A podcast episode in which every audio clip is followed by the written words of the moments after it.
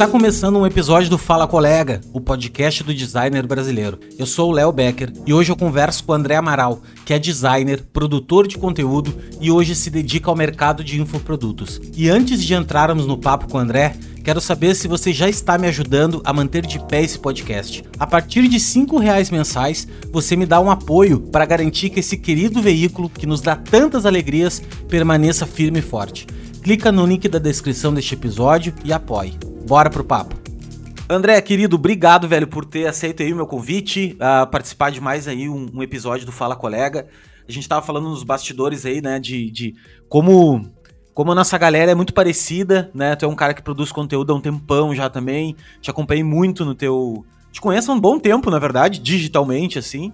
E te acompanhei teu trabalho, fazia um trabalho incrível de, de produção de conteúdo e agora tá dando uma, tá dando uma migrada, não é nem migrada, eu acho que é um reposicionamento de, de carreira, assim, né? De, de, de nichando uma, um lance diferente.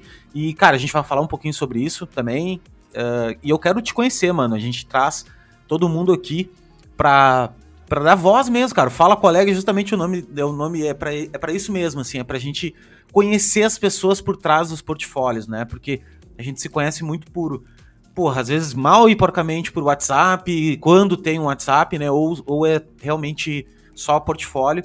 E aqui a gente tem um espaço de conversar um pouquinho mais, de falar. E, e como eu te disse também, assim, cara, tudo que tu puder nos dizer, assim, de, pô, do teu dia a dia mesmo, como que começou, o que que, que, que te deu, que, quando é que o, o bichinho do design te mordeu e tu começou a trabalhar com isso.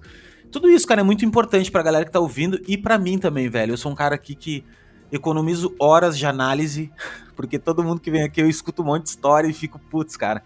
Uh, fico abençoado mesmo, assim, cara, de estar tá, de tá tendo essa oportunidade de dar voz a tanto, tanta gente bacana. Mas, cara, eu queria uh, te ouvir mesmo, assim, tá? Que tu contasse um pouquinho da gente, um pouquinho de ti. Para quem não te conhece, acho poucas pessoas que estão te ouvindo aqui não te conhecem, mas assim, quem não te conhece, saber quem é o André aí na fila da, da vacina, da segunda dose já da vacina. E, mano, muito obrigado. Obrigado pelo teu tempo. É uma coisa que eu falo bastante também, que tempo é escasso, né? Então, dedicar um tempo aqui a, a uma coisa que não é que não é assim, que, que não tem uma rentabilidade a curto prazo, vamos dizer assim, é um puta, puta favor que a gente tá fazendo para todo mundo aí. Então, obrigado, irmão, tá? Então, o microfone tá contigo. Vamos que vamos. Fala, Léo. É, eu, que, eu que agradeço a oportunidade por é, Putz, caramba, eu tô nervoso. é a primeira vez que eu participo de um. É a primeira vez que eu participo de um podcast, cara, de verdade mesmo. Já participei de lives, já participei, às vezes, é, no curso de algum amigo, dando um conteúdo, mas podcast, podcast é a primeira vez que eu participo. Então, eu agradeço a oportunidade e eu fico até feliz em saber que não tem cortes, cara, que aqui a gente pode ser a gente mesmo, a gente pode ficar à vontade. Bom que quem tá ouvindo a gente pode ver que a gente que tá na internet há um tempo produzindo conteúdo, servindo as pessoas, é, a gente é gente como todo mundo, né? A gente tem nada de especial, a gente só trabalha, faz o nosso e tenta dar o nosso melhor. Então, muito obrigado pela oportunidade. Eu espero que esse papo nosso enriqueça aí para muita gente. Embora, embora não necessariamente esse seja o objetivo, né, produzir conteúdo, é, de alguma forma alguém que vai ouvir isso aqui vai pegar algum conselho, alguma dica, vai poder aplicar e no futuro é, ter algum resultado. Então, obrigado, cara. Obrigado mesmo. E como é que foi, meu? Uh, não, exatamente, cara, tu falou tudo. Que, que uma, uma pequena frase, às vezes, que a gente se identifica. Porque a vida da gente é todo mundo igual, mano todo mundo igual e ao mesmo tempo todo mundo diferente. Isso que eu falo muito, assim, as pessoas são muito diferentes, mas uh, os problemas que a gente vive na vida são parecidos, né? Então quando a gente vê outra pessoa falando que passou daquele problema, nos dá uma força, né, cara, de seguir adiante. Mas me diz uma coisa, cara, como é que tu começou, assim, velho, no design? Tu fez faculdade, nunca fez nada? Como é que foi, assim, que, que iniciou tua, tua trajetória? Bom, a minha trajetória iniciou mais ou menos em 2013. Eu ganhei um curso de Photoshop do meu tio um curso em DVD, assim, você colocava no computador, na época que tinha entrada para DVD, e eu fiz esse curso meio que sem pretensão. Eu estava no ensino médio, então tinha um tempo sobrando, podia estudar alguma coisa que não fosse o conteúdo da escola, e aquilo que eu aprendia, eu usava para poder fazer as thumbnails de um canal no YouTube que eu tinha antigamente. Eu falava sobre música, eu tocava guitarra antigamente, e eu mesmo fazia as minhas thumbnails. Eu sabia que com, com uma thumbnail melhor, o meu vídeo poderia ser mais ranqueado, poderia receber mais cliques e tudo mais. Em 2014, o meu irmão, ele meio que entrou no mundo do marketing digital, conheceu lá Érico Rocha, todo esse pessoal que começou Sim. esse movimento do mercado. E ele começou a me influenciar a, quem sabe, no futuro, mexer com isso, ou prestando serviços de design, ou até mesmo produzindo conteúdo, porque meu irmão era muito doido, cara. Ele, ele me viu lá com, tipo, 15 anos, falou, não, vamos, vamos pegar essa forma de lançamento aqui, você, você sabe violão, vamos ensinar violão. Eu entrei nessa, não deu certo, e aí passou o tempo, meu irmão continuou estudando isso, tentou ele mesmo se lançar, e eu vi que existia uma oportunidade de, quem sabe, eu pegar aquilo que eu sabia sobre o Photoshop e começar a prestar serviço de design. Então ainda não era profissional, eu não tinha uma ideia pronta assim acerca do que design era, mas eu comecei daquele jeito mesmo. Então meu irmão, é, vendo que não deu certo a gente fazer aquela parceria, ah, nunca ia dar certo na verdade. Meu irmão ele meio que fez aquilo sem qualquer tipo de planejamento. E aí ele falou: não, faz o seguinte então, estuda esse curso de, de Facebook que eu tenho, é um curso que não está mais disponível. E pega esse conteúdo e monta uma fanpage para você. E ali você vai começar, ali você vai começar a mostrar para as pessoas o que você faz, quem sabe você pode conseguir uns clientes. Então imagina o cenário, era 2015, por aí, 2014, eu estava com aproximadamente 15 anos. Era um menino, cara, eu ficava atrás do computador ali escondido, porque eu não queria aparecer, eu tinha muito problema com autoestima, eu tinha muita espinha no rosto, eu não, não, não tinha confiança sobre mim, sobre mim mesmo. Mas eu falei, ah, o que eu tenho a perder? Eu tinha tempo, né? Graças a Deus, assim, na época da minha adolescência, eu não tinha que trabalhar, assim, então meio que eu tinha tempo. E aí, o que aconteceu? Eu fiz esse curso de Facebook Ads, montei uma fanpage, me intitulei designer, embora não fosse, eu só sabia mexer no Photoshop, fazer manipulação ruim de imagem. E fogo, comecei, cara. Fogo e gelo. era... era tipo isso, tipo isso. Pegava uma foto minha, me colocava no meio de umas montanhas e eu falava, pô, eu sou designer. e aí, mais ou menos uns dois anos se passaram, eu consegui alguns resultados, consegui alguns clientes, cobrava tipo 70 reais por serviço. E eu via na, nessa oportunidade uma forma de realmente me profissionalizar. Eu, era, eu, eu ainda sou até hoje um cara mais fechado, um cara mais tímido.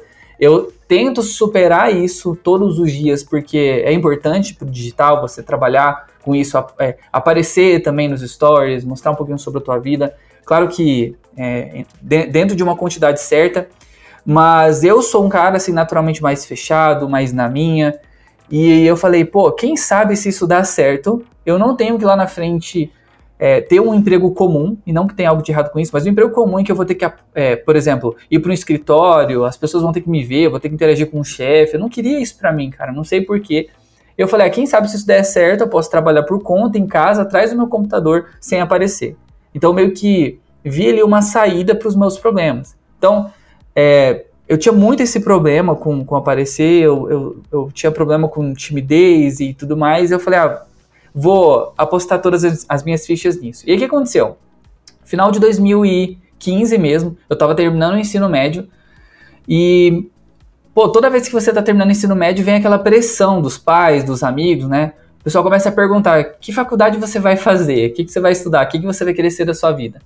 E eu tinha duas opções: ou eu dava all-in no design, ou eu ia fazer uma faculdade de física. Porque, tipo, eu, eu não era para ser designer, eu queria ter me tornado um astrônomo, mas eu não consegui passar na faculdade de astronomia. Então eu falei, vou fazer física e lá na frente eu estudo astronomia.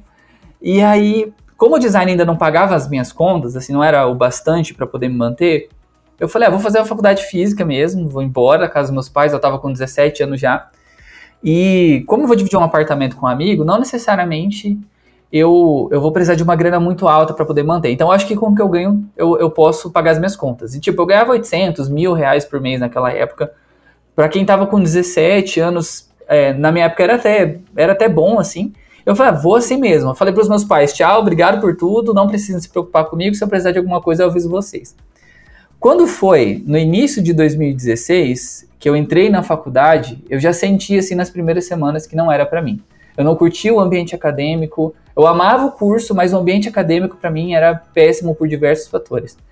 E eu decidi rapidamente que eu não queria aquilo para minha vida. E essa é uma questão que eu vejo que muitas vezes as pessoas é, problematizam demais, tipo, fazem um ano, dois anos de faculdade para pensar se vale a pena ou não sair, e às vezes continuam é, sabem que lá na frente não vão exercer aquela profissão, mas falam, não, pelo menos eu tenho um diploma. Eu não tinha isso na minha cabeça. E aí, cara, o que que, que que me ajudou a tomar essa decisão? Nos primeiros meses que eu tinha saído da casa dos meus pais e que a água começou a bater na bunda, né? Então eu tinha que é, comprar roupa, eu tinha que pagar transporte, alimentação, é, enfim, começou a chegar as, as responsabilidades. Eu tive que começar a trabalhar mais, a me dedicar mais, a realmente dar um, um gás no meu trabalho. E graças a Deus, assim, nos meus primeiros três ou quatro meses, por conta, acredito eu, da necessidade, eu, eu tive uma evolução muito grande na minha carreira. Eu passei a ganhar bem mais do que eu ganhava, eu passei a entender como é que vendia o meu trabalho, porque uma coisa é você ser um designer bom, outra coisa é você saber vender aquilo. São duas coisas completamente distintas. Não, inclusive tem designer que é ruim pra caramba e ganha uma puta grana, porque sabe vender, Sim. né, velho? Então, é. Pra te ver que uma coisa completamente não tá ligada à outra. Às vezes tu tem Sim. super talento. E se tu não souber vender, cara, isso eu falo muito assim também pra galera que tá começando. Não adianta nada, meu estude vendas, estude administração, estude de ganhar dinheiro, senão uhum. não fique só atrás do computador. Desculpa te cortar, é. segue aí. Não, mas fica à vontade para cortar. Eu às vezes falo muito também e não, não tem mas, crise, mas é não. Isso é, justamente é para isso que tu tá aqui, velho. Exclusivamente para isso. Não, então, dando sequência, eu aprendi a vender, cara, naqueles primeiros meses. Então, eu entrei, por exemplo, no novo mercado, lá do Ícaro de Carvalho, eu comecei a, a, a, fazer aquilo que eu aprendi na escola 8Ps, do Conrado Adolfo, e aí eu aplicava tudo aquilo para minha realidade, deu certo, assim. Comecei a fazer alguns anúncios no Google Ads e deu certo. E aí, cara, eu falei, pô, não quero seguir com a faculdade, tô aqui com uma renda bacana, trabalhando de casa, tá seguro, tenho um fixo que, se der qualquer coisa no mês, pelo menos esse fixo é, paga as minhas contas, e eu saí da faculdade. E assim, mais ou menos como eu comecei no design, foi assim: de 2016 para cá, as coisas foram melhorando, graças a Deus. É, depois de um tempo eu decidi começar a produzir conteúdo, mas o início, início, ele teve essas fases iniciais. Eu me intitulei um designer ainda não sendo, me coloquei no mercado para poder sentir ele, para poder colocar o pé na água, como diz a, a expressão, e fui aprendendo, cara, conforme eu tinha necessidade. Então, o cliente precisava de um papel timbrado. Eu não tenho a mínima ideia de como é que faz aquilo, nem como é que manda para gráfica, mas eu falei, não, eu faço, não tem problema não, vou entregar para você. Então, eu fui aprendendo design assim, com livro design para quem não é designer, não tinha curso online na época, só tinha curso de Photoshop e de Illustrator, né? Aqueles cursos mega genéricos, nada focado no design. E eu fui aprendendo assim, com muita dificuldade, precisei de uns dois anos assim para dar certo, mas graças a Deus no final é, a conta fechou, né? Então, de maneira resumida, é isso. E foi indo, e tu vê, né, cara, como tem tem curso que é, não é, é curso técnico, né, cara? É curso de ferramenta, né? Photoshop, Illustrator e de design, de pensamento de design, ele é muito é difícil, né? Tu, uhum. tu, encontrar. Mas me diz uma coisa, velho, daí e daí tu, tu, trabalhou em algum lugar ou tu já veio fazendo a tua carreira como freelancer assim? E tipo, sempre trabalhou como freelancer, até hoje tu tu tá como freelancer. Sim, eu comecei como freelancer mesmo, por, por conta daquilo que eu comentei mais cedo. Eu tenho uma dificuldade com lidar com gente, cara. Eu sou o tipo de pessoa que quanto menos eu lidar com gente, melhor. Então eu sempre trabalhei como freelancer. E somente ali em 2015, se eu não estou enganado, eu tive uma oportunidade de trabalhar presencialmente numa empresa que produzia cardápios. Era uma empresa focada nisso. Então, eles produziam desde o design até os anúncios que iam é, entre as páginas dos cardápios e até a parte de impressão. Então era responsável por produzir os layouts dos cardápios, os anúncios dos clientes do meu chefe e depois que eu fechava aqueles arquivos a gente mandava para a gráfica para poder fazer a, a, impressão. E era um negócio assim muito lucrativo, cara. Eu lembro que quando eu conheci aquele negócio é, foi uma das coisas que me despertou assim para no design eu entender que eu não preciso prestar 10 serviços, 20 serviços, eu não preciso não que não seja o ideal, mas eu não preciso ser aquele profissional multidisciplinar para fazer muita grana. Eu posso fazer uma coisa só, muito bem feita, ser reconhecido por aquilo e não me envolver com outras coisas. E aí eu vendo, fazendo umas contas de padeiro, assim, é, do quanto que meu chefe ganhava, o quanto que eu ganhava, falava, nossa, quem sabe lá na frente eu não possa fazer algo parecido. Só que eu não me identificava muito com design de cardápios, pagava, assim, até que bem, eu deveria, eu deveria ganhar tipo R$ 1.300, era mais do que um salário mínimo, para trabalhar meio período, então eu trabalhava 4 horas por dia. E era, pô, sossegado. Por quê? Porque no tempo que eu tinha de sobra, que eu não, também não estava na escola, porque ainda estava no ensino médio, eu podia atender meus clientes. Então, assim, foi bom enquanto durou, mas a péssima notícia é que não durou mais do que um mês, eu acho. Eu não lembro, certo? Porque tem, tem muito tempo já. Eu sei que durou pouco tempo, e aí não sei nem se cabe agora explicar por quê, mas durou pouco tempo cabe e eu. Sim. Não, porque o que acontece? é até engraçado lembrar dessa história, cara, porque eu, eu não sou o tipo de pessoa que só porque alguém tem mais autoridade sobre mim que eu vou abaixar as orelhas para essa pessoa. Se eu acho que eu tô certo, eu vou me posicionar e falar, ó, eu acho que é esse o caminho. É, por mais que você tenha a opinião final, eu não acho que esse é o caminho. E o que acontece? Eu cheguei a, a, ter uma conversa uma vez nessa empresa com a mãe do meu chefe, porque era uma empresa familiar, assim. Então meio todo mundo fazia de tudo ali. Aí teve uma vez, cara, que a mãe desse meu chefe, que era uma senhora idosa já, ela queria dizer como que meu trabalho tinha que ser. E tipo, eu também sou um cara que humilde no sentido de, ainda que uma pessoa não seja designer, ela pode me ensinar uma coisa sobre design, ela pode ter uma percepção ali que eu não tô tendo, porque ela é talvez meu público final, e eu posso aprender muito com ela. Só que eu lembro que nesse dia específico, essa mãe do meu chefe tava querendo. Eu não lembro certo. Ela falou: não, isso aqui deve ser dessa maneira. Eu falei: olha, não deve ser, por causa disso, disso, disso. Eu expliquei para ela. Falei: ó, eu, eu, eu, sou profissional, trabalho com isso tem tanto tempo, e eu digo que não é dessa maneira. E, e assim, esse é até um dos pontos que, que cabe num, num outro momento a gente falar sobre isso, mas esse é até um dos pontos que muitas vezes o, até o designer o cliente final não entende, né? Que pô, o design não é só sobre estética, resolver problemas, é você comunicar bem ali uma ideia, é, ter um objetivo de fato. E a mãe do meu chefe não queria cumprir com esse objetivo, ela só queria fazer um trem lá, mudar uma cor. Falei, ó, não faz sentido. E tipo, eu não, não desrespeitei ela em nenhum momento, eu falei normal, falei, ó, não acho que esse é o caminho. E ela cansou, cara, de discutir comigo, porque ela viu que eu não ia baixar a cabeça, porque não fazia sentido o que ela tava falando. Quando foi no mesmo dia à noite, o meu chefe me liga e fala, e André, tudo bem? Opa, tudo bem. Não, então, André, é o seguinte, é, me fala quanto é que eu tô te devendo, porque não, não tem como a gente continuar mais não. É, cara, eu vou procurar aqui outra pessoa, obrigado. E eu nem perguntei, assim, porque eu, eu já sabia o que, que era, e em nenhum momento me arrependi, achei que eu fiz algo de errado. Eu não fiz, cara, eu não fiz nada de errado. E aí, cara, resumo da ópera. Eu foi uma experiência legal, eu tinha liberdade lá para trabalhar, quando não tinha nada para fazer, eu podia fazer outras coisas. Era um ambiente bacana assim de trabalho. Só que eu falei, pô, o tempo que eu tava me dedicando lá, por mais que me pagava bem, eu poderia fazer mais trabalhando sozinho. Então eu segui trabalhando por conta, é, graças a Deus meus resultados melhoraram, e eu vi que não fazia sentido é, trabalhar fixo numa empresa, ser CLT. Eu cheguei até a tirar a carteira de trabalho, mas ela nunca foi assinada. Então acho que eu vou guardar, tipo, minha carteira de trabalho no mural, assim, uma, uhum. uma hora dessas como, como lembrança. Mas eu não tenho, assim, a pretensão de, de trabalhar para os outros fixos. Eu posso ter clientes como freelancer, mas trabalhar fixo, CLT numa empresa, para mim, para o meu estilo de vida, para o que eu estou procurando, eu não, não acho que faz sentido. É, para mim nunca fez também, cara. Eu compartilho hum. contigo total essa visão, assim, de eu tenho um grande problema com autoridade. Grande problema. Assim, antigamente até mais. Hoje em dia é mais tranquilo, né? Com o cara tem mais idade, começa a perceber diferente. Mas assim, eu me. Eu não consigo, velho. Não consigo, assim. Perco o tesão, sabe? De trabalhar, começo a.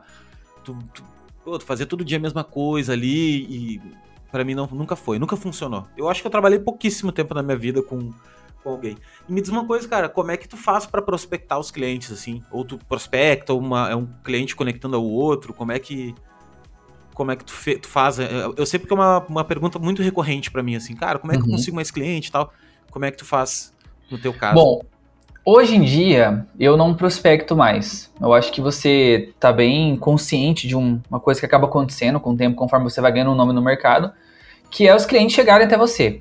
Então, graças a Deus, cara, desde 2016, é, uma hora ou outra, eu vendo que um possível cliente pode ser importante para mim, eu vou atrás dele, vou mandar uma mensagem, vou mandar um aluno direct, mas o processo mesmo é de esperar eles chegarem até mim. E aí, a gente tem que tomar cuidado para falar isso, dependendo do momento, porque pode soar arrogante, né? Principalmente para iniciante que fala, ai ah, meu Deus, o cara nem prospecta mais, quanta arrogância. Só que não é bem por aí, né? Porque depois de um tempo que você se consolida no mercado, você faz um bom portfólio, você gerou resultado para as pessoas, é completamente natural que elas passem a te indicar. Então eu tive um trabalho árduo até 2016 aproximadamente para é, conquistar os meus clientes, mas depois disso, principalmente por conta do nicho que eu entrei, acabou que eu não, não precisei mais prospectar e que naturalmente os meus clientes foram me indicando para outros clientes. E aí vira um ciclo, cara. Eu vejo que isso é muito comum, eu, eu, já troquei ideia também com, com vários outros designers já mais experientes, e é completamente comum. Eu acho que isso se deve muitas vezes à, boa qualidade do trabalho, e também ao fato de que no mercado a gente quase não tem não sei, se é não sei se eu posso falar isso, mas quase não tem bons profissionais mesmo. A gente tem a galera que até presta um bom trabalho, mas muitas vezes falha com o cliente, erra prazo, desaparece, né? Essas questões que são recorrentes no mundo do design. Eu sempre tive esse cuidado para, do início ao fim do atendimento com o cliente, entregar mais do, do que eu prometia, é, entregar as coisas antes do prazo. É, se eu não conseguir fazer algo para o cliente, eu, eu, ser honesto com ele, falar, olha, me desculpa, me comprometi, mas eu não consegui, não vou dar conta, como é que a gente pode fazer? Então, meio que eu, eu, eu me preocupei e me preocupo mais com essas questões de atendimento do que quase que muitas vezes é, questões pertinentes a design em si. Porque eu sei, meu, que ainda que meu trabalho não seja o melhor de todos, ele pode ser nota 6, se meu trabalho for nota 6, mas eu não ignorar essas outras questões, de atender bem o cliente, cara, é, ouvir ele, enfim, todas essas questões comentadas previamente, é, eu vou conseguir é, ter, ter os meus clientes, eu vou conseguir ter uma renda legal, e com o tempo eu posso ir melhorando a qualidade do meu trabalho. Então meio que eu fui por esse caminho depois que eu decidi, depois que eu descobri que eu não precisava muito ser o profissional mais top assim do mercado. Tanto que eu olho para o meu trabalho hoje, eu sei que tem uma penca de designers muito melhores do que eu, mas não precisa só disso para você se consolidar no mercado. Acho que tem muito mais a ver com, com atendimento ao cliente, o teu preço, enfim, teu posicionamento, porque com o tempo você vai melhorando a qualidade do seu trabalho. Então meio que eu, eu, no começo tive um trabalho muito grande de prospecção, eu fazia anúncios no Google, fazia anúncios no Facebook, fazia pesca em balde em grupos é, de Facebook e tudo mais. Às vezes pedia para um cliente ou outro O que, que é esse pesca em balde que eu tanto escuto isso, velho?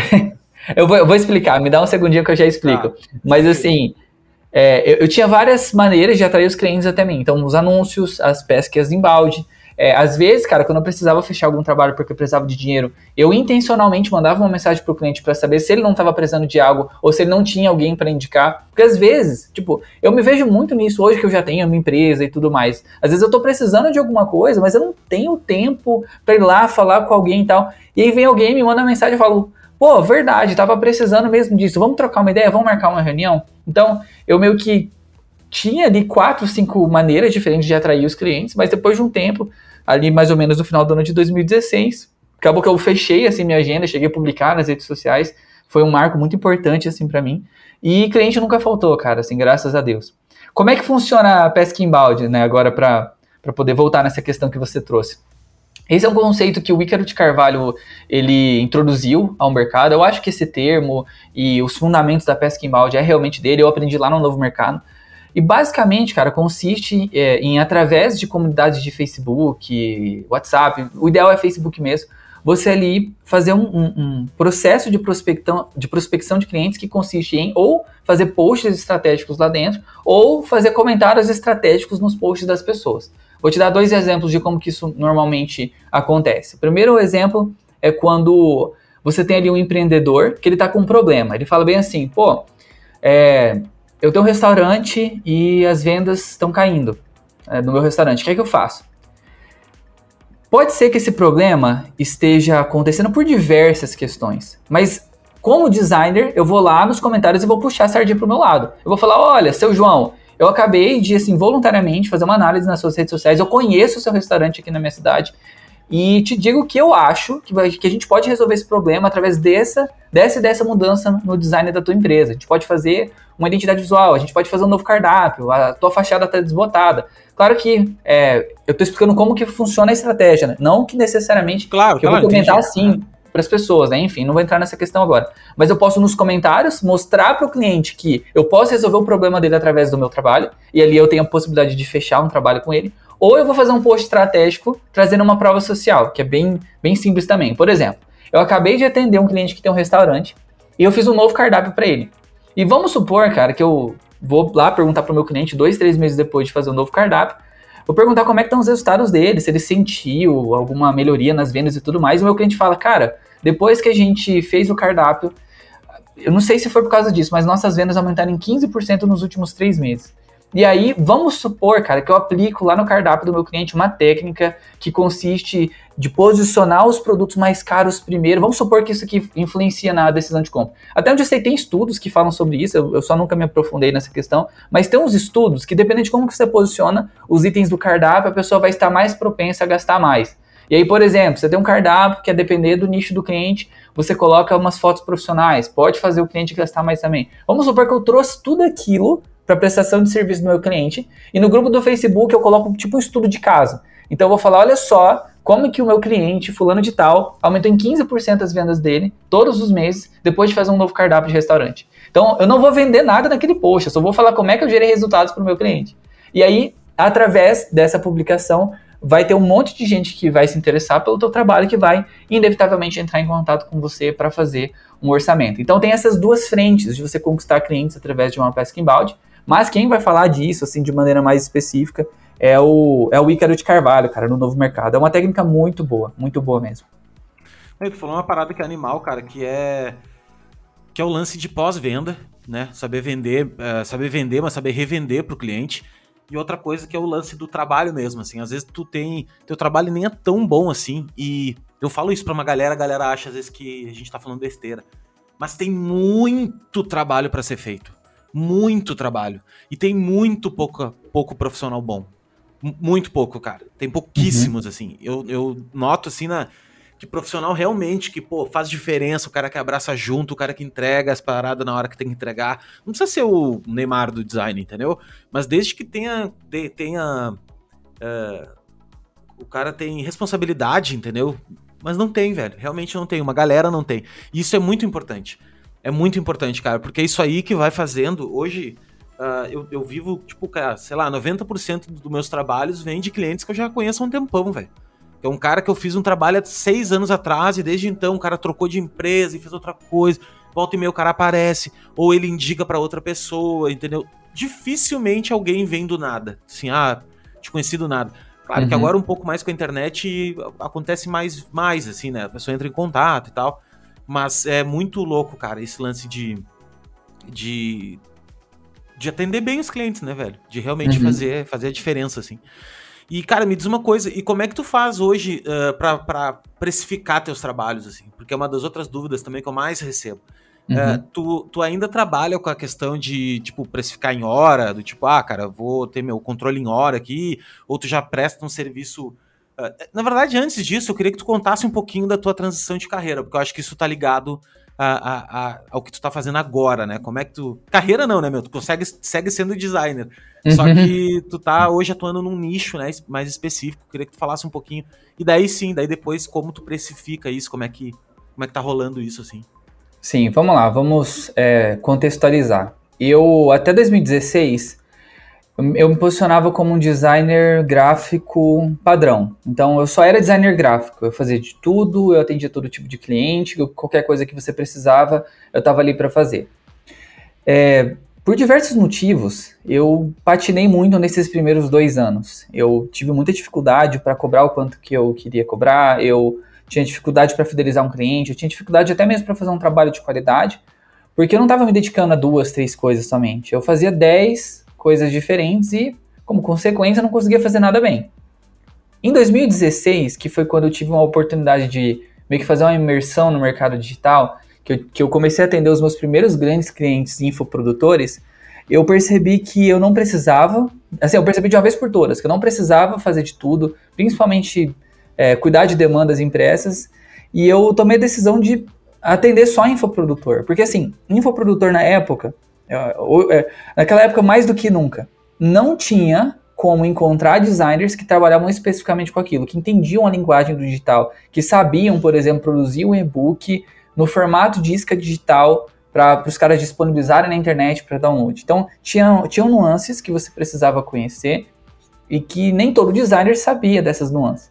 Então, porque eu estava imerso nesse mercado digital, consumindo muita coisa que muito designer não consumia, eu vi ali uma oportunidade. E aí, em 2016, eu tomei a decisão de me posicionar como um designer é, gráfico especialista em atender infoprodutores, né? Na época eu ainda não era especialista, tipo, enfim, eu acho que eu não preciso entrar em detalhes quanto a isso. Fui me tornando especialista com o tempo, mas eu já me posicionava daquela maneira porque era para onde eu estava indo. E aí, é, conforme eu fui vendo esse mercado se consolidar com o passar do tempo, eu senti que eu nunca ia precisar voltar a atender pizzaria, hamburgueria. E não tem algo de errado com isso, mas na minha percepção, a partir da minha experiência, eu conseguia cobrar muito melhor de um cliente que era infoprodutor, cobrar mais né, nesse sentido, do que de um cliente que tinha uma pizzaria. Porque, por exemplo, cara, vamos fazer uma conta de padeiro aqui. Quantas pizzas o dono da pizzaria não tem que vender para pagar por uma identidade visual nossa? Aí, por exemplo, pega o cara que é infoprodutor. Ele vende um produto de ticket de mil reais, que muitas vezes tem, um, tem o, o custo né, de produção desse, de, desse infoproduto dele praticamente zero. Porque às vezes é um curso online, já está gravado, talvez ele teve um custo com equipe para editar os vídeos, mas esse custo ele é diluído conforme as vendas vão acontecendo. Então, tem muito cliente que vai vender um produto de, por exemplo, dois mil reais, que no final de um lançamento, com exceção do custo com tráfego, ele vai, vai ter ali no bolso dele R$ 1.200. Então, a margem e a escala é muito maior do, do, do, que do cara que tem uma pizzaria. É, o produto então, físico, né? Uhum. É, produto físico no geral, né? Porque uma pizzaria é uma tangibilização disso. E aí, eu não queria mais atender essas pessoas, eu não queria fazer nada que fosse impresso, mas eu não gostava de fechar arquivo para gráfica. E eu falei, vou, vou fazer só isso. E assim, deu muito certo, graças a Deus. De lá para cá eu não, não saí desse objetivo que é atender só infoprodutor. Só que em 2017 eu decidi começar a produzir conteúdo, porque eu queria ter uma segunda fonte de renda. Então eu queria montar um curso online também, porque na época que eu comecei não tinha nada que pudesse me ajudar. E eu tinha uma, um grande objetivo, tenho até hoje, de ser para as pessoas aquilo que eu não tive quando eu comecei.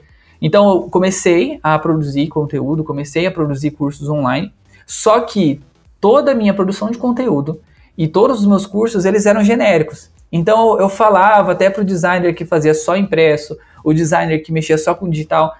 E de 2017 para cá, embora eu ajudei muita gente, cara, na, na, produção de conteúdo, enfim, eu, eu não me sentia muito feliz fazendo o que eu fazia, porque eu falava de coisas que eu não me dava prazer, pô. Eu tinha que dar uma aula de fechamento de arquivo para cartão de visita. Pô, eu não gosto de fazer cartão de visita, eu não gosto de fechar arquivo para gráfico. E aí, é, correlacionando isso com a minha mudança de posicionamento recente, eu decidi é, abraçar de vez esse mercado e agora ensinar aquilo que eu sei para as pessoas, só que é, ensinar aquilo que eu estou vivendo na prática. Porque eu vivi no passado esse lance de é, design para impresso e tudo mais, mas hoje eu não faço mais isso. Então, enquanto designer, eu continuo com o mesmo posicionamento de antes. A diferença que mudou agora é como produtor de conteúdo mesmo.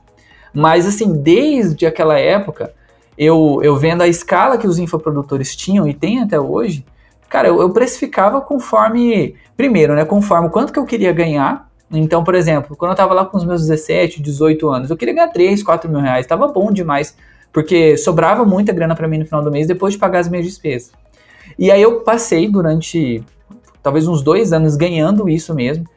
E eu só comecei a ter essa vontade de cobrar mais então, olha só como é que o ser humano é, né? Depois eu comecei a ver outros profissionais que chegaram depois de mim, com trabalhos até às vezes inferiores ao meu, cobrando mais.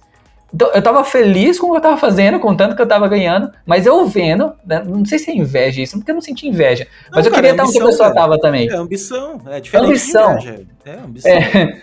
Mas aí o que acontece? Eu vi as pessoas cobrando mais, e eu falei, ah, vou cobrar mais também, o fulano tá cobrando mais e tá vendendo, e eu comecei a cobrar mais, mas não, não, o ponto não é nem esse, porque não importa quanto que eu cobrava, porque os infoprodutores eles tinham tanta margem, cara, que qualquer coisa que eu cobrasse ali, eles poderiam pagar, não ia fazer muita diferença. Por exemplo, né, em 2016 que eu atendia o Wendel Carvalho, ele não me pagava um fixo mensal, mas todo mês ele me pagava, porque a demanda ela era variável. Era muito louco, porque eu fazia tudo para ele no mês, o Wendel não via o preço. Eu mandava quanto que custou direto pro contador dele, e o contador dele fazia o pagamento na sequência, não fazia diferença. Cara, eles, naquela época eles já ganhavam muito dinheiro, mas muito dinheiro que eu nunca vou conseguir ganhar esse dinheiro na minha vida inteira. E aí eu, eu, eu olhava para isso na época, não, não ligava os pontos, eu acho que eu tive. Eu demorei muito tempo para ligar os pontos, mas quando eu comecei a ligar os pontos, eu comecei a querer cobrar mais e, se, e me sentir confiante para isso. Então hoje, o que, que eu penso na hora de precificar? Primeiro, quem que é o cliente que eu estou atendendo, se é um infoprodutor ou não, que eu sei que ele ganha bem. Segundo, qual o perfil de infoprodutor é? Porque, por exemplo, tem um infoprodutor que está começando. Realmente ele tem uns recursos mais escassos e não dá para cobrar para ele, é, não dá para cobrar dele qualquer coisa. Agora, quando você está atendendo um infoprodutor que já tem tempo de mercado, por exemplo, lembro que é, cheguei a atender o Ícaro de Carvalho também. Cara, pro Ícaro, qualquer coisa que você cobrar dele não vai fazer a mínima diferença no orçamento. Eu falei que isso exploda. Eu vou, eu vou me tornar o profissional que, é, que vai ficar lá no talvez nos top 5 do mercado, prestando um serviço de muita qualidade, para que o preço não faça diferença, não faça diferença para os meus clientes. Porque, tipo assim, Léo, acho que você vai concordar comigo. A gente tem dois tipos de clientes. O cliente, ou talvez três, três tipos. Tem um cliente que quer preço, não importa a qualidade. Tem um cliente que quer qualidade, não importa o preço. E tem um cliente que está no meio termo. Tá todo mundo atendendo o cliente no meio termo. Como é que faz para atender o cliente que quer qualidade, não importa o preço? Você tem que ser bom pra caramba.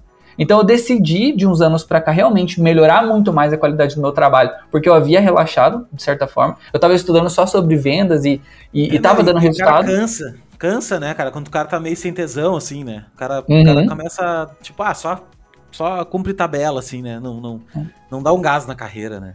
Sim, com certeza. Mas daí, qual que foi o ponto, cara? Eu, eu falei, eu vou voltar a estudar, eu tinha parado um pouco, porque não era necessário, bicho. Uma coisa que eu entendi nesses últimos anos é que se você for um bom vendedor, você pode para sempre ter um trabalho nota 6, cara. Se você for um bom vendedor, você sempre vai conseguir clientes. Eu vi isso muito, muito. E aí eu decidi melhorar a qualidade do meu trabalho para me tornar esse tipo de, de designer que o cliente fala: eu quero você, eu não quero fulano, eu não quero outro cara, eu quero você porque eu me identifico com você, eu me identifico com, a, com, essa qualidade do teu trabalho, por causa da tua história, por causa que você atendeu fulano de tal e eu confio no fulano de tal. E o Ícaro é muito disso. E aí eu falei, eu quero atender mais, mais Ícaro de Carvalho. Então eu melhorei a qualidade no meu trabalho, comecei a aparecer mais na internet, comecei a, a, mostrar, enfim, um pouco dos bastidores do meu negócio digital, e isso começou a chamar a atenção de muito infoprodutor que precisava de um designer bom na equipe, mas não, mas não somente um designer bom, um designer com é, o qual eles pudessem se identificar. Então comecei a aparecer mais para poder atrair esse cliente, e esse é o grande ponto central, né? Porque eu precisei de 20 minutos quase para poder chegar nesse ponto. A hora que você tem um trabalho muito bom, você aparece na internet e que isso dá a oportunidade dos seus clientes se identificarem contigo, o preço que você vai cobrar não vai fazer diferença, cara. Então pega uma pessoa que é rica, né? Vamos falar é, disso é, de forma um pouquinho, mais, um pouquinho mais aberta. A pessoa é rica, ela precisa entrar na casa dela e ela esqueceu a chave lá de dentro e a porta trancou. Cara, essa pessoa só quer entrar em casa no final do dia. Não importa se o chaveiro vai cobrar 50 reais pra ela ou 350. Ela vai ligar pro cara que tá mais perto, não importa o preço, porque ela só quer chegar em casa. E eu vendo, eu, eu, acho que o Ícaro de Carvalho me influenciou muito nisso. Enfim, eu vou, eu vou para sempre falar muito dele, porque eu sou muito grato ao que eu aprendi com ele. Mas eu vi muito o Ícaro disso. Eu lembro de sequências de stories que ele fez no Instagram falando que ele queria, ele só queria comer o melhor sushi da cidade. Não importa quanto custava o sushi. Ele gosta, ele tem dinheiro, ele vai pagar. Então, o que, que eu, é, é, vendo isso, aprendi? Qual foi a grande lição? Eu falei, vou me tornar esse tipo de profissional que pro meu cliente, dinheiro não vai fazer diferença. Ele vai querer eu, porque ele se identifica comigo, com a qualidade do meu trabalho, é, e assim por diante. E aí, cara, quando você chega nesse patamar, aí acabou, porque você pode ter dois clientes, três no máximo, e eles já vão te pagar uma grana muito boa. Você não precisa atender 10 clientes diferentes. Mas tudo começa de você entender isso, entender que cobrar mais não é errado, porque você gera resultado para os seus clientes, e você se tornar o tipo de profissional que eles estão procurando. Então, é um combo de fatores aí que eu apliquei para poder chegar na minha precificação. Então, eu até uso isso de base para poder falar para os meus alunos o seguinte: olha, não importa quanto que você vai cobrar, cara. A gente vive no livre mercado. Você pode cobrar 100 por um trabalho, você vai encontrar um concorrente que vai cobrar 10 mil pelo mesmo trabalho. O que você precisa fazer é encontrar seu lugar no mercado e cobrar de acordo com aquilo. Se você ainda não consegue ter um trabalho tão bom ao ponto dos clientes quererem você e não outra pessoa, você pode chegar lá se você for, for intencional nisso. Mas preço, é, você pode cobrar o que você quiser e você nem precisa se sentir mal caso uma pessoa está cobrando mais do que você, ou está cobrando menos, ou está cobrando menos. Cada um tem o seu lugar, meu. Não tem por que você se sentir mal porque alguém está cobrando mais ou menos. Então acho que tem espaço para todo mundo, independente do preço que a gente vai cobrar. Você acha que isso faz sentido ou, ou você não concorda com algum ponto? Não, mano, total, total sentido. E eu vou te falar o seguinte: uh, isso é uma lógica de gente Pessoas que têm dinheiro, tá? Elas estão muito acostumadas a coisas boas. É natural quando tu começa a ganhar grana. E eu não tô falando aqui de, de nenhum nível de dinheiro, tá? Tô falando. No, pensa em ti mesmo. Todo mundo, até o cara tá escutando aqui. Nossa, é uma coisa muito simples. No início você tem. Você tá ganhando lá 500 reais, tá? Aí o 500 reais. Daí o, tu, a comida que tu come é um X, né? Tu, ah, tu chega no final de semana, tá louco pra comer um X, tomar uma Coca-Cola bem gelada e tal. Aí daqui a pouco tu começa a ganhar 1.500 reais, cara. Pô, daí, sei lá, uma vez por semana tu come um, uma pizza melhor, daí tu já sabe. Pô, daí tu, quando tu olha pro X, tu já pensa, putz, eu comia X, né, cara? Não tô falando, eu tô dando só um uhum. exemplo, assim, mais uhum. prático, né? Então, quando tu vai ganhando mais dinheiro, tu vai buscando coisas melhores. E uma coisa que é certa na vida é que tem muita coisa boa. Tem muita uhum. coisa boa. As pessoas não vão atrás de um Porsche porque o Porsche é o Porsche, porque é um carro melhor que os outros, cara. É um carro que tem um acabamento melhor, é um carro que tem performance melhor, é, é uma união de coisas. Então, uhum. quando tem clientes que têm já um poder aquisitivo maior, esses caras já estão acostumados a rodar com outro software na cabeça. Eles já não, uhum. eles já estão uhum. acostumados a, a, a, gostar de coisas boas. E não, não importa quão não importa quanto custa isso, né? Tem uma coisa chamada efeito Veblen, que eu até fiz um post esses dias. o efeito Veblen, ele é a, a ele é anti-síntese do efeito de demanda e procura do mercado normal, né? Que é aquele lance assim, uhum. assim, quanto tu tem um, um, produto, quanto mais barato tu vai botando o produto, mais demanda tu vai tendo, porque mais pessoas vão querendo. O efeito Veblen é o contrário, é assim, quanto mais alto tu bota o valor, uh, as pessoas têm a tendência a quererem aquele produto. Porque elas olham para aquele produto e dizem assim, puta, meu, ah, um troço que custa. Pega um relógio Rolex, custa 50 mil reais. Não custa 50 mil reais o relógio. O relógio custa mil dólares, entendeu? para fazer. Mas é o efeito que aquilo causa, entendeu? É tipo assim, a, a é um status aquilo, né? É a mesma uhum. coisa que tu tá dizendo. Tipo, cara, o, o cliente que, que não vê mais preço, ele tá muito focado na entrega de qualidade, ele tá muito focado na, na. Pô, se eu combinei com o André às 8 da noite, às 8 da noite, entendeu? Uhum. Não é. Não, pois é, eu tive um problema. Cara, esse tipo de. de esse tipo de, de cliente tá fadado. Uh, desculpa, de profissional, tá fadado a ficar na mediocridade. Tá uhum. fadado a ficar na, na, Todo mundo tem problema na vida, não tô dizendo que não, tá? E se, se tu estiver atendendo o Endel um dia, ligar para ele às 8 horas da noite e dizer, Endel, tô com um problema aqui, não vou conseguir te entregar amanhã de manhã tá na mão, cara, ele vai te entender, tá? O uhum. problema todo é tu ficar enrolando, sabe? Tu querer achar que as outras pessoas são trouxas, assim, tipo, ah, não, vou enrolar o cara. Não, mano, não, não faço mais isso. É, cara, então, posso compartilhar uma, um caso pessoal sobre isso? É, hoje, mais do que nunca, eu entendo isso, porque, pô, graças a Deus, assim, eu tô contratando meus designers para poderem me ajudar com as minhas demandas. E durante dois anos, aproximadamente, eu tinha um designer que ele pegava os meus layouts de sites e implementava lá no Webflow, sabe? Eu não sei fazer esse trabalho ainda, então eu acabo terceirizando ele. E, cara, esse esse profissional que fazia esse trabalho para mim, ele fazia tudo muito bem, ele era muito caprichoso, ele era sempre muito comprometido, ele falava, se ele falava um horário, era aquele horário, se ele falava que daria conta, ele daria conta, você podia esquecer que, estando na mão dele, o trabalho ia ser entregue com puta profissionalismo, com a puta organização.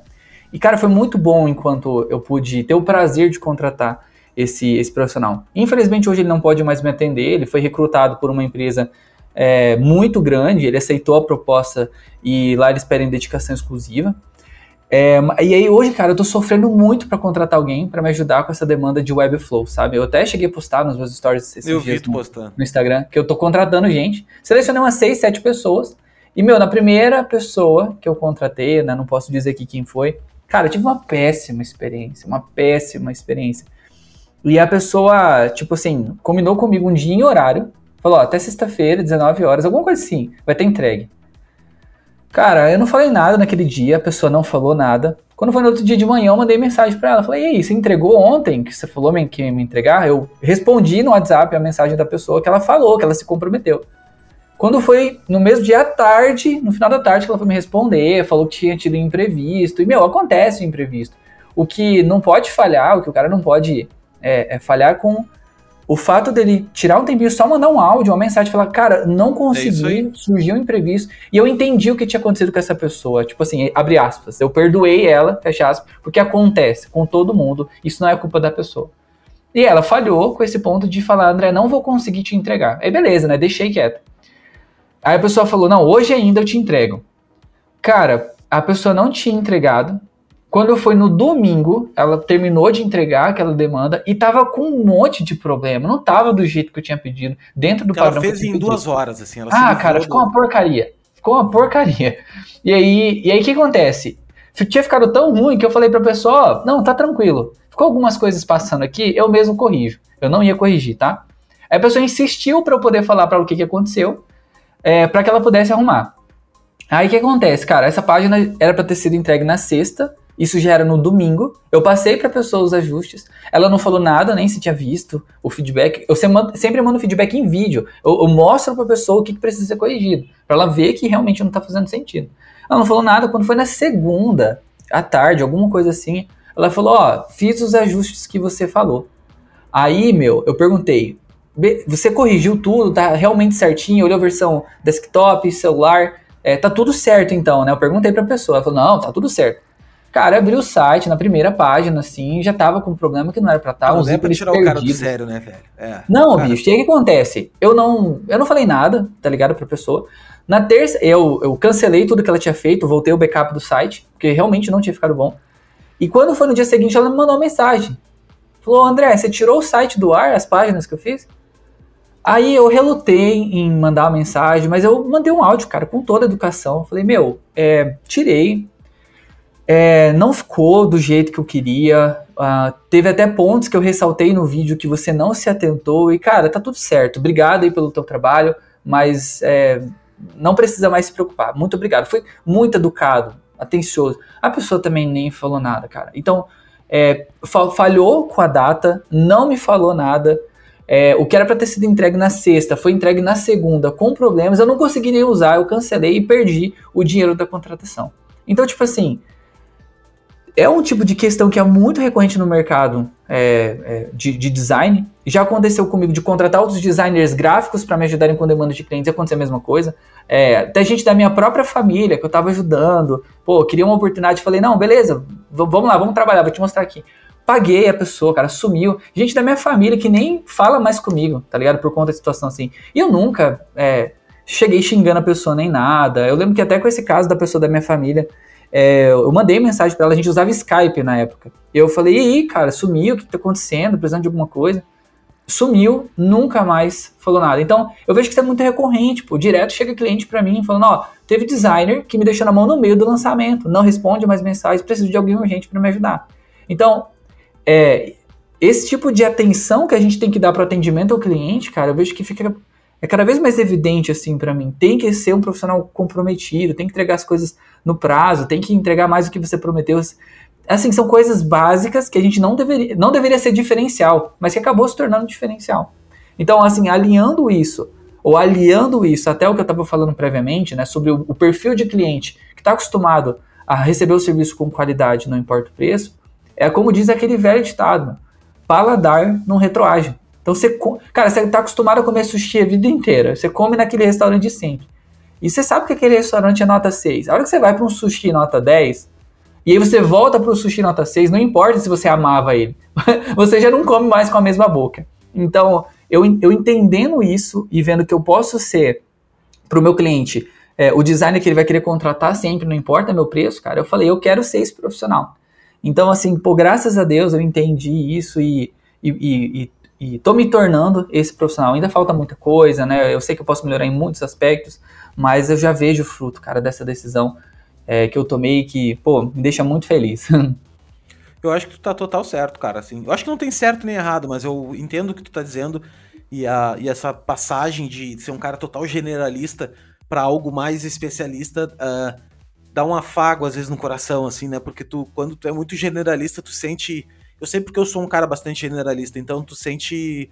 Uh, te sente perdido às vezes, né, cara? Às vezes tu pega qualquer trabalho e, mesmo que tenha grana envolvida, mas são trabalhos muito diferentes uns dos outros, né? Daqui a pouco tu tá fazendo um catálogo, e daí de uma hora pra outra tu tá fazendo um site. São coisas muito, muito diferentes, assim. Mas, cara, só para completar aí a gente trocar de assunto, o lance do. de não mentir, eu sempre falo isso, cara. Não minta, velho. Não minta, sabe? Mentir é a pior coisa. Eu sei que é mais fácil mentir. Eu sinto, eu sei que é, é, é vergonhoso tu ligar para alguém e aparentemente vergonhoso e assumir a bronca, dizer o seguinte, mano, não fiz. Programei para hoje, não fiz. Só que assim, ó, no momento que você descobrir que quando você fizer isso, enfrentar esse medo, enfrentar essa vergonha e falar isso, o outro lado lá vai entender, cara. O outro lado, 90% das vezes, vai entender. E se uhum. ele não uhum. entender, tu deu a real, velho. Sabe assim, tu tipo falou a verdade, tu tá certo? Não, não tá certo, errou. Mas assim, tu, tu tentou corrigir o erro, cara, sabe? E se livra da mentira, velho. Se livra do a gente não tá mais na década de 2000 que os e-mails não iam. Tipo, ai, eu te mandei o um e-mail. Pô, tu não recebeu o e-mail. Cara, como é que tu não vai receber o e-mail hoje em dia, né, cara? Então. Não tem como. Mas, André, deixa eu te perguntar um lance sobre processo criativo, assim, velho. Dentro desse mercado de, de, de lançamento, tem muito lance, assim, de big idea, tem muito lance, né, de, de cara, promessa, oferta da parada, landing page e várias coisas assim. Uh, como é que tu opera assim na tua na tua na tua organização assim? Como é que como é que faz esse processo criativo? Tu tem um copywriter contigo e te ajuda e ele, enfim, como é que é? Como é que tu te acha? No, no caso da prestação de serviços ou para mim mesmo? Não, para ti, para ti mesmo assim, na, na, na situação de quando tu tem que criar as coisas que tu tem que criar. Na verdade, eu sigo é, e sempre segui o básico, cara. Eu faço arroz com feijão bem feito. Então eu não, não invento moda, não penso naquele puta nome pro evento que vai chamar a atenção das pessoas. Tipo, é, eu acho muito legal uma coisa que o Marcelo Kimura faz nos lançamentos dele, né? Traz um, uma temática e tal, mas não é o tipo de coisa com a qual eu me identifico, assim. Eu, eu sou muito mais fã de criar algo em cima disso quando é para um cliente, por exemplo, do que necessariamente para mim. Porque Cara, no mercado de lançamento, que a gente mensura tudo, e, e, essa, essa é uma das coisas que me faz curtir demais atender cliente que faz lançamentos, é que uma vez que você mensura tudo, você sabe o que funciona e o que não funciona. Às vezes, tu faz um, um flyer para um cliente, ou vamos pensar aqui numa linguagem mais popular, você fez um panfleto para o cliente. Você não sabe quantas pessoas jogaram aquele panfleto depois que virou esquina. Você não sabe quantos leram até o final. Você não sabe se a imagem A que você usou performou melhor do que a imagem B. E no mercado de lançamentos, você tem tudo isso, você sabe exatamente o que, que funciona. É, e assim, chegou agora no mercado, faz muito pouco tempo, esse lance de você tirar o evento, ou tirar do evento aquela cara de semana do não sei o que, intensivão de não sei o que. Então agora que as pessoas estão começando a, a, transformar esses eventos em um processo de, de série mesmo, como se fosse uma parada da Netflix, com uma big idea diferente, com aquele monte de efeito. Pô, a Ana Jorge fez um lançamento esses dias, muito legal em cima disso, ela meio que trabalhou com aquele negócio de... Uma, profissional do futuro, marketing do futuro, fez um lançamento muito temático.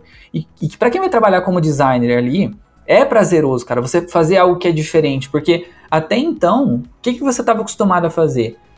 Sempre, semana do não sei o que, intensivão do não sei o que, você escolheu uma paleta de cores, uma família tipográfica e você seguia aquilo até o final do lançamento. Era meio monótono. Tanto que eu sempre contratei designers para me ajudarem nesse processo, porque eu achava um saco ficar fazendo aquele monte de é, banners para Google Ads, sempre com a mesma carinha, o mesmo formato. Só que hoje em dia a gente está vendo que Tá, tá, o mercado está mudando e a gente precisa dar, dar uma atenção para isso. Para a hora que o cliente trazer uma ideia diferente, você fazer um designer à altura, mas para mim mesmo eu ainda não sei se eu, se eu cheguei no momento de pensar nisso. Por exemplo, é, agora no, no, dia 27 eu vou dar um aulão sobre design para lançamento semente, meio que estou trabalhando um pouco com isso, usando imagem de foguete, de astronauta, mas nada assim que, que não faça a pessoa não ter ali uma, uma ideia real do que ela vai aprender. Então eu, eu, eu sou muito mais fã do arroz com feijão bem feito. Pode crer. E, meu, onde é que tu tira tuas referências, assim, cara? Tu é um cara que vai muito pro Behance, ou tu tem outros gostos, outros hobbies, assim, que conectam o teu, o teu repertório? Cara, então, eu até defendo muito isso nas minhas redes sociais. Eu sou o tipo de pessoa que influencia você a ir pro Behance, a hora que você está buscando referências para fazer um projeto de identidade visual para dentista, você ir lá no Behance, procurar projetos semelhantes, mas ao mesmo tempo eu falo que você pode ter muita referência bacana lendo livros que não tem nada a ver com design ou vendo projetos no Behance que não tem nada a ver com o nicho é, que você está atendendo. Então, por exemplo, eu já tive ideias de materiais que eu desenvolvi para Instagram que eu peguei da fotografia, cara, que eu peguei assim vendo uma coisa que não tinha nada a ver com aquilo e me fez ter ideias fora da caixa. Então, por exemplo, vamos imaginar um cenário hipotético. Eu vou fazer uma identidade visual. É um cliente que tem um nicho pô, super popular, é muito comum as pessoas irem por um caminho.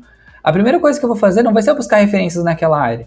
Vai ser, por exemplo, abrir o Behance, né, talvez até na aba de explorar do Behance, e ver projetos completamente aleatórios, cara. É ali que eu vou ter ideias de coisas que eu posso aplicar no meu trabalho e que lá na frente vai fazer o projeto ser um projeto diferenciado, sabe? Então, é, é algo menos quadrado. Então, ah, eu vou fazer isso, isso, isso. Não, eu deixo as, as coisas acontecerem naturalmente. E uma coisa que eu gosto muito de fazer, para mim funciona 100% das vezes, é pegar os projetos com prazo maior de, de antecedência e vamos supor que tendo um prazo de 40 dias, o que, que eu vou fazer? 30 dias vai ser para eu pensar no projeto. Eu, literalmente, faço o briefing com o cliente, eu passo Vamos supor que o prazo é de 40 dias. 30 dias eu vou só pensar aquilo no banho, a hora que eu estou fazendo qualquer coisa, a hora que eu estou indo dormir.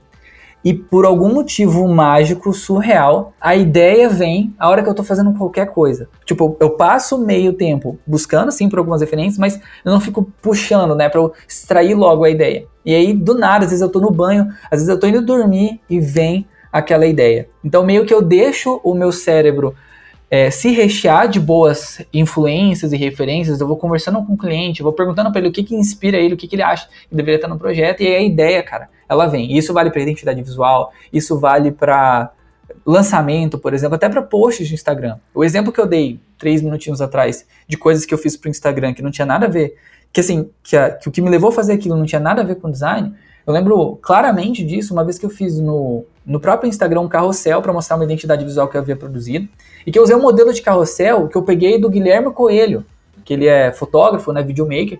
Era uma parada que ele criou, que ele fez no nicho dele de fotografia, que eu adaptei para o meu nicho e que ficou super criativo. Na época chamou tanta atenção que eu fiz um aulão para poder ensinar o pessoal a fazer o mesmo. E eu nunca teria tido aquela ideia, por exemplo, Léo, se eu tivesse sempre buscando as mesmas referências, olhando sempre para o mesmo lugar. Aí, aí é um erro que eu acho que as pessoas cometem muito. Vai fazer o logo da menina que é fotógrafa. Aí faz o quê? Vai no logo Pond, coloca lá, é, fotógrafo logo. Ah, cara, vai ser difícil você produzir algo fora da caixa ali. Não tem, não que sempre você vai ter que produzir uma ideia que é completamente disruptiva. Mas pelo menos eu acho que a gente tem que apontar para esse caminho, sabe? Tem que sair da, da, da obviedade, né? Às vezes é. a gente fica muito preso na obviedade. Que é aquela primeira camada de pensamento. Ah, fotografia, o que, que é? obturador, é, câmerazinha fotográfica, né, olhozinho, são coisas meio padrão, né? E eu falo muito isso também, cara. Eu, eu acho que o repertório é a principal arma, principal arma, não, não falar arma, mas é o principal recurso que um designer tem. É o repertório que ele tem, né? Então, quanto mais repertório você tiver, melhor tu vai ser. Se tu ficar só no Behance, tu vai, tu não vai conseguir ir além. Tu vai, tu vai replicar mais coisas do que tu tá vendo, né? do que tu tá vendo ali. Então eu acho que, meu, olhar filme, uh, ler livro, sabe? Livro é uma uhum. coisa muito louca, porque ele não é. É uma coisa que tu tem que imaginar, tu tá lendo e tá imaginando, né? Então é uma coisa que exercita muito, muito assim, a, a mente. Com toda e, certeza. Cara, e, e fazer e ir para outros sites, outras coisas, né? Tipo, eu sou um cara que gosto muito de astronomia também, gosto bastante, assim, de, de parada de planeta, de universo, gosto, assim, né? É uma coisa que me interessa. E daí eu sigo sites assim da NASA, site não sei da uhum. onde, né? E aquilo ali, velho, volta e meia eu vejo um nome, puta, um nome diferente de uma estrela que os caras encontraram e tal. Pô, tô ali ficou gravado na minha cabeça. Daqui a um ano, velho, eu vou. Tô precisando fazer um, um naming de alguma coisa, sabe? Pô, cara, uhum. vou atrás de uma parada que eu vi. Então, assim, olhe coisas diferentes, né? Saia da, da caixinha, assim. E... Cara, deixa eu dar um exemplo sobre isso, claro. só para só pra quem às vezes está no início e ainda não, não para para pensar sobre isso de maneira consciente, ter uma noção. Esses dias eu, eu, eu, não sei se no áudio vai pegar o barulho do caminhão que tá passando aqui dentro do meu quarto, não eu espero pega, que não pegue. mas tá, mas beleza, vou dar sequência.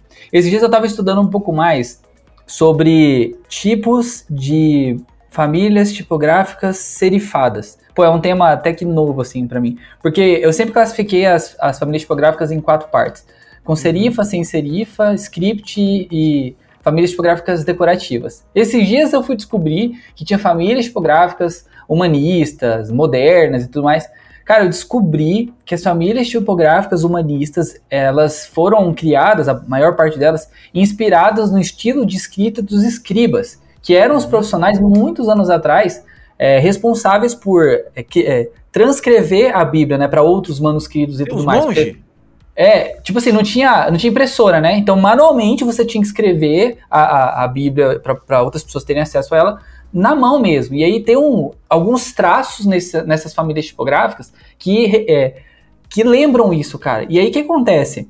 Eu lembro que quando eu descobri isso, para mim, assim, pô, pra minha realidade foi algo muito legal, porque mais ou menos ano passado eu estava dando um estudo, né? Pô, sou cristão, estava dando um estudo num, num grupo do qual eu fazia parte, e eu lembro que eu fui falar um pouco sobre isso, né? Explicar para as pessoas quem eram os escribas, por que isso é importante para quem vai estudar a Bíblia e tudo mais.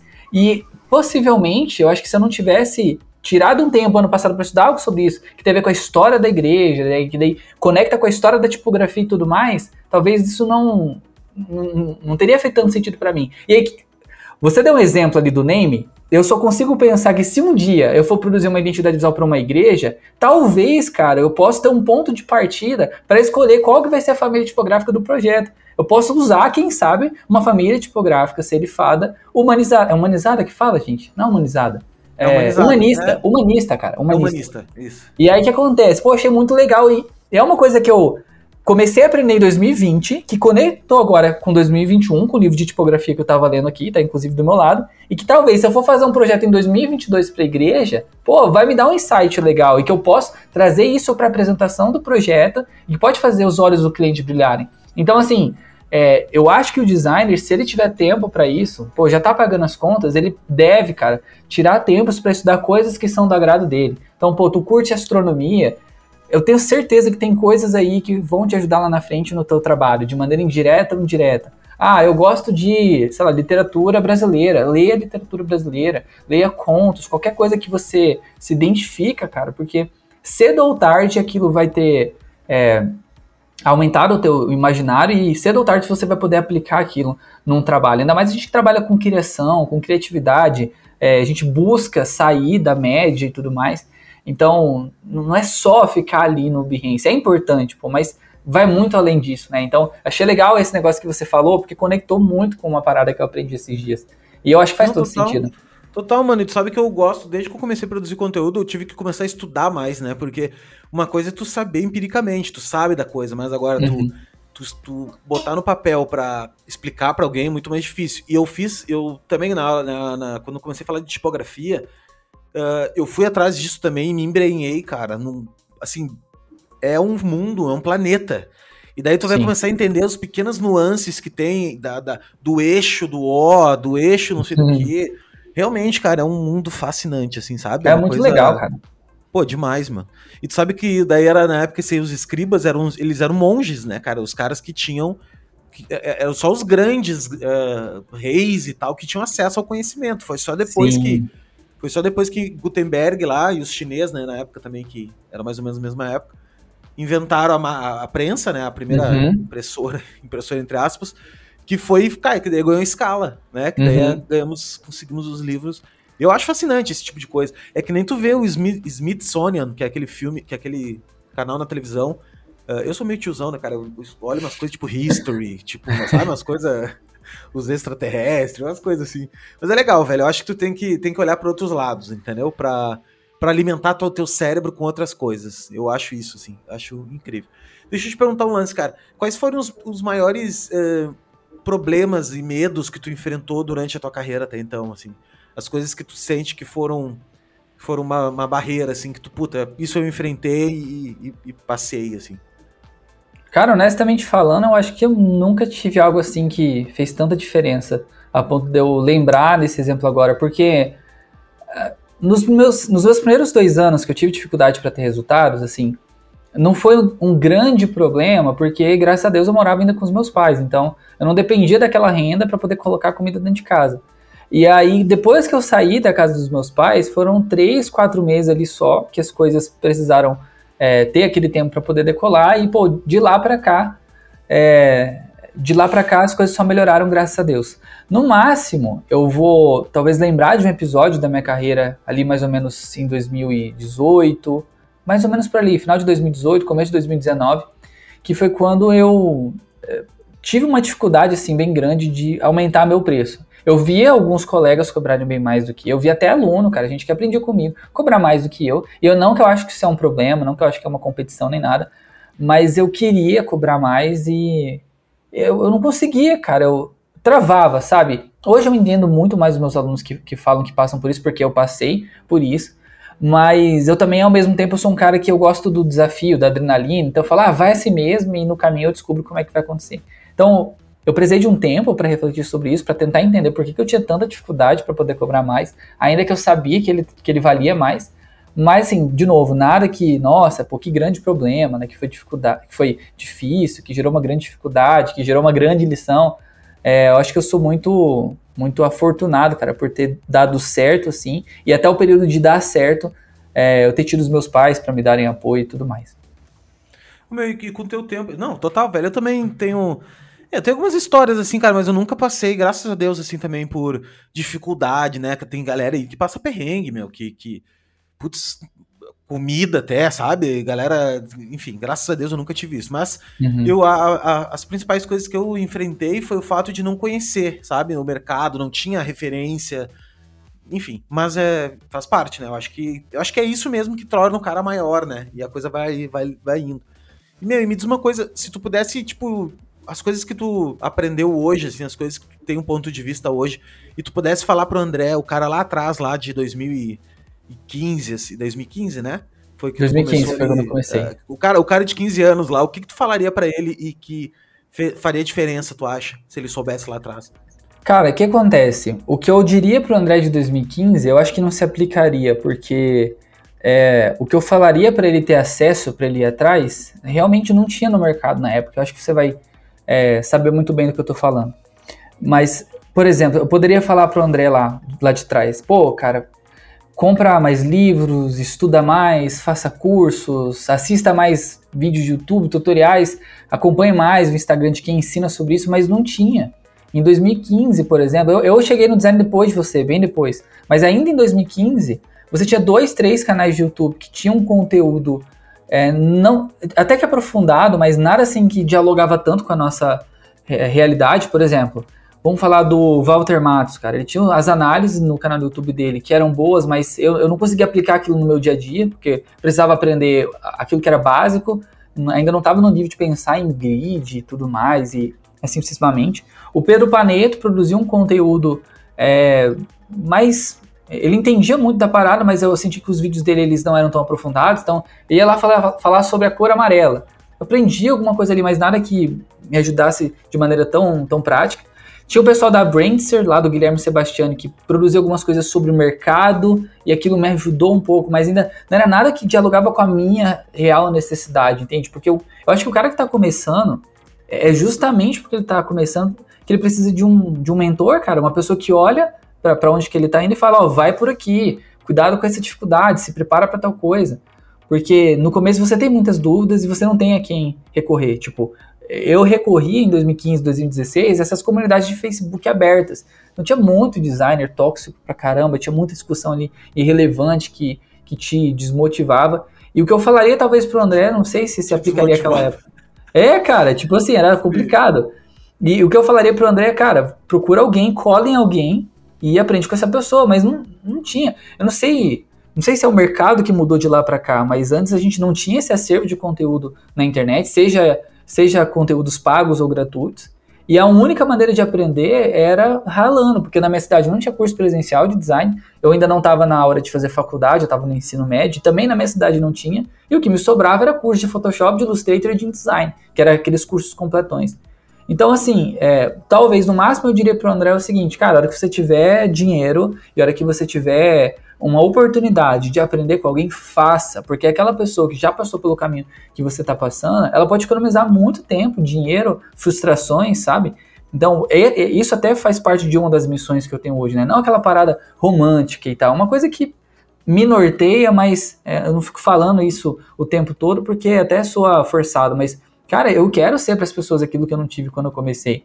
Quem me ajudava, por exemplo, era meu tio. Ele é da área de audiovisual, ele mexia, mexe com After Effects, normalmente em campanhas para políticos, não dialogava com a minha necessidade. Ele me falava algumas coisas, mas não tinha alguém que tinha passado pela trajetória que eu estava passando para me orientar. Então o que eu diria para André é o seguinte, cara, a hora que você tiver uma oportunidade, é, em alguém, aprende com essa pessoa, faz o que ela vai te falar, porque dá muito mais trabalho, custa muito mais você querer descobrir a roda sozinho. Meu. A roda já foi inventada, você só precisa usar ela. Então era isso que eu diria pro André de 2015.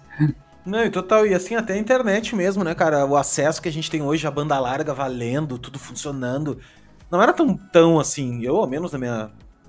Eu não sei, acho que passou um bons anos já, mas é 2015 já tinha bastante coisa funcionando. Mas mesmo assim não tinha um excesso de informação tão grande.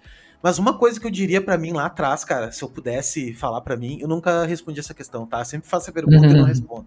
Mas seria assim, aprenda inglês, cara. Ô, louco. Tipo, aprender inglês, velho.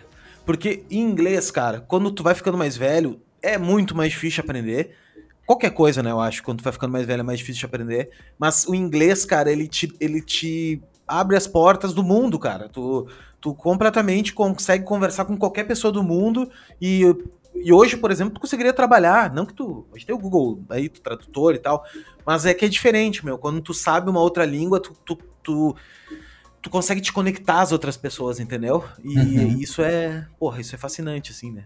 Ter... Fora que facilita muito o aprendizado, né? Você consegue ter acesso, por exemplo, a materiais que não tem, às vezes, na tua língua ah, nativa. Design é, design é um material. Tem muito material bom de design, muito youtuber bom, muito blog bom, que é tudo em inglês, velho. Sim, sim, Os cara, deixa. Aqui, é. Deixa eu fazer um parênteses até sobre isso, só para as pessoas entenderem a importância de aprender o inglês. Não é nem aprender o segundo idioma, não. A gente está falando especificamente do inglês, né? Não, falar inglês bem, exatamente. É, e o que acontece? Uh, nessa saga de contratar profissional para me ajudar com Webflow, inclusive se tiver, se tiver, alguém ouvindo esse podcast aí que é bom pra caramba, me manda um, um ADM lá no Insta depois. É, nessa saga, eu até recebi algumas propostas de alunos falando, André, eu estou estudando Webflow, poxa, se eu puder aprender, eu topo. Às vezes no começo nem precisa me pagar, porque eu estou aprendendo.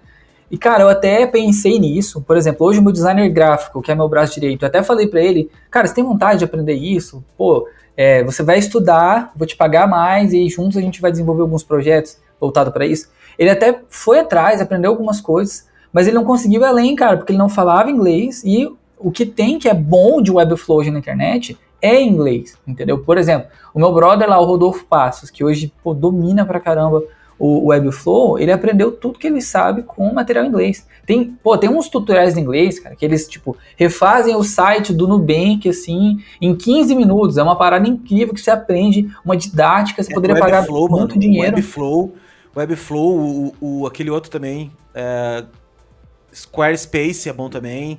Uh, tem os theme, theme builder, né, cara? Eles Sim. são fascinantes. Hoje em dia eu faço site, cara, em, em, em meia hora, uh, tipo assim, meio dia, né, metade, meio turno, eu monto uma landing page, velho. Só arrastando as paradas e vai arrumando, claro, daí, ah, quero meter um CSS diferente, tem uma coisinha diferente ali e tal, daí tem que fazer no, no CSS. Mas ele é, nossa, meu, é muito bom. É, é para realmente designers que querem, né, implementar site, assim. Sim, o ponto é, cara... botar no Instagram aqui, velho, pra galera te chamar, tá? Tipo... o ponto é, uh, não tem, cara, material em português. E aí até as pessoas que eu poderia contratar para elas fazerem isso para mim, é, eu não consegui, eu comecei, mas não deu para seguir adiante porque elas estavam perdidas, não tinha não tinha como aprender, cara. E assim, é até uma oportunidade, às vezes, para quem domina o Webflow, para quem sabe aproveitar esse momento para começar a ensinar, quem sabe montar um infoproduto, né?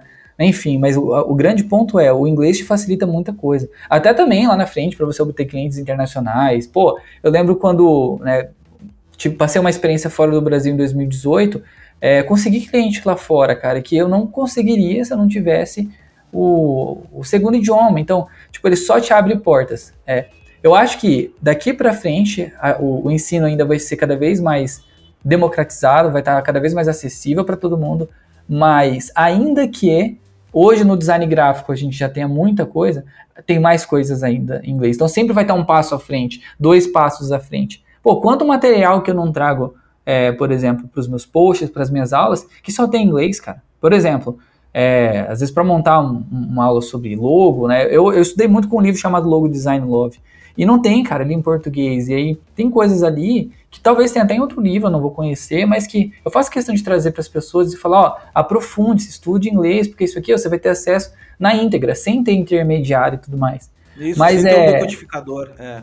É, cara, porque você acaba perdendo um pouco da informação, querendo ou não, por mais que a tradução é boa, ela não chega 100% ali para você. Mas, enfim, cara, boa dica essa também, né, para quem, pra quem tá no início, aprender inglês, até também porque conforme você vai ficando mais velho, vai ficando mais difícil mesmo, imagino. Isso. Não, total, vai ficando mais, cara. E, e o mundo se abre pra ti, velho. Então aprenda inglês, era coisa que eu diria para todo mundo, assim. André, queria te agradecer, mano. Tua, tua, tua assim, a oportunidade de conversar contigo. Tu é um cara mais massa ainda do que. Eu vou te confessar, assim, eu sempre confesso as coisas. Eu achei que tu era um cara não tão acessível, assim, sabe? Hum, cara, porque é justamente. É, não, justamente porque tu é um cara mais tímido, até assim, um pouco, um pouco mais tranquilo, assim, de boa, né? Não é um cara Reservado. tão comunicativo, assim. Apesar de se comunicar super bem, posso te dizer isso, assim. Toda vez que tu, pô, que eu te vejo live ou stories e tal, tu te comunica super bem mas dá para notar que tu é um cara que é um pouco mais contido. Daí isso passa uma sensação, às vezes, né, de, pô, o cara é mais, pô, sei lá, cheio da onda, uma coisa assim. Mas não, mano, tu é um cara incrível, assim. E, meu, sucesso total na, na nova empreitada. Nova não, né? Eu acho que já foi uma antiga, só essa, essa questão de, de levar para um lado. Tu sabe que hoje eu tô trabalhando muito com, infoprodutor, com infoprodutores também. Eu não, não sabia, não. Da, é, eu trabalho com o pessoal da Gratitude, cara, que é uma. Ah, cara, eu conheço é uma agência. É uma agência de lançamento, assim. E eles fazem o Serbase, eles fazem o, o as gêmeas do inglês. Fazem é ainda do Rodrigo Vinhas? Do Rodrigo Vinhas, exatamente. É dele, Ó, é. olha que coincidência. Em 2017, eu acho. 2018, não lembro. Eu mandei uma mensagem para ele, que eu tinha um amigo, tinha um contato. Cara, eu fazia isso porque, é, não sei, dá vontade de atender cliente que é infoprodutor grande, né? Eu, eu não sei, eu tenho um, um, uma, um, Não sei, me dá vontade. Tem um cliente que é pequenininho, um cliente que é grande, eu prefiro atender o cliente que é grande. Eu mandei uma mensagem ah. e não deu certo na época.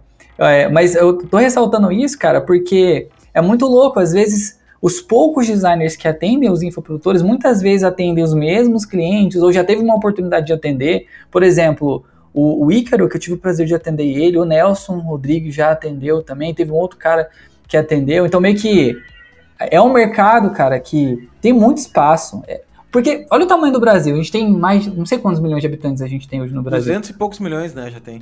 Cara, o lance é o seguinte.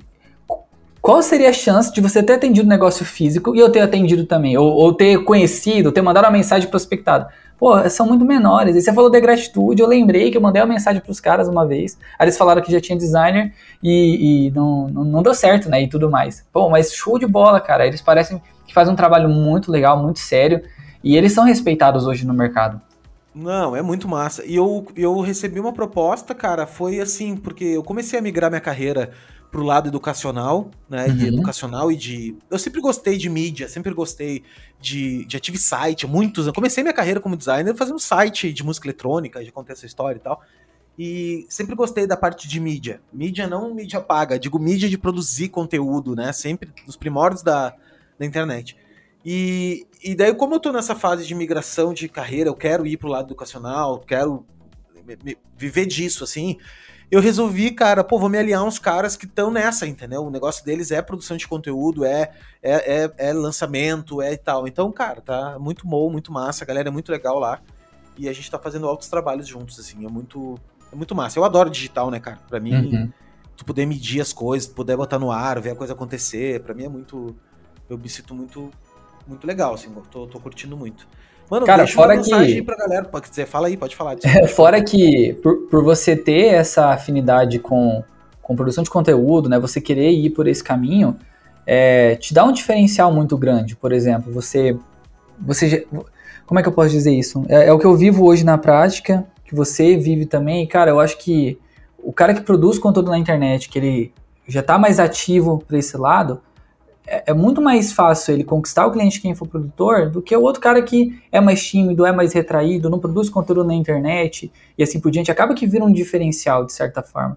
Então, pô, eu, eu acho que no seu lugar eu estaria fazendo isso mesmo, cara. O digital é o, é o poder, te dá muita escala, é, nos dá a oportunidade de trabalhar com bons clientes e acaba nos abrindo porta para muitas coisas. É, talvez, de, de repente, tu dá uma aula lá para os alunos do, do Rodrigo, ou qualquer coisa Cara, assim. Te falo tipo. até em reunião e tudo mais, a, a, a, posição que eu falo é muito diferente.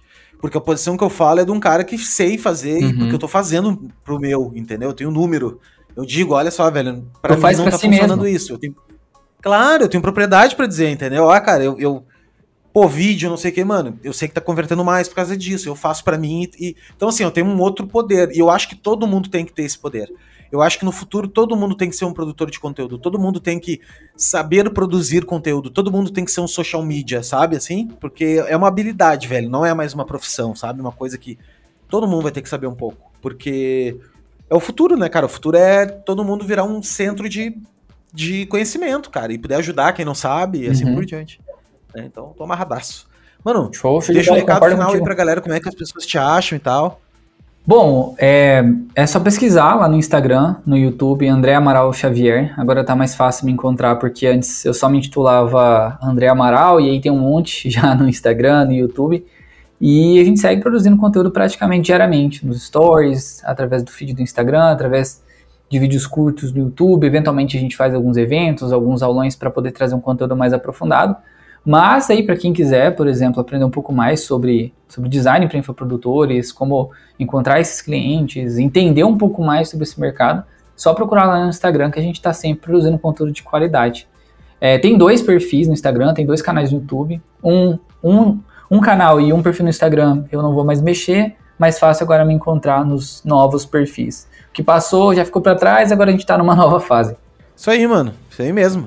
Eu vou deixar marcado aqui para você que tá escutando aí, marcado em algum lugar aqui da tela, tá? Pra, pra ficar mais fácil de clicar e tal, seguir. André, obrigado, irmão. Obrigado de coração, velho. Trocar essa ideia contigo, tu ter disponibilizado esse tempo. E obrigado quem tá escutando aí, velho, que ficou até agora. Quem, quem escuta até o final, uh, eu, eu admiro demais. Acho que o cara tá no caminho, tá afim de consumir conteúdo.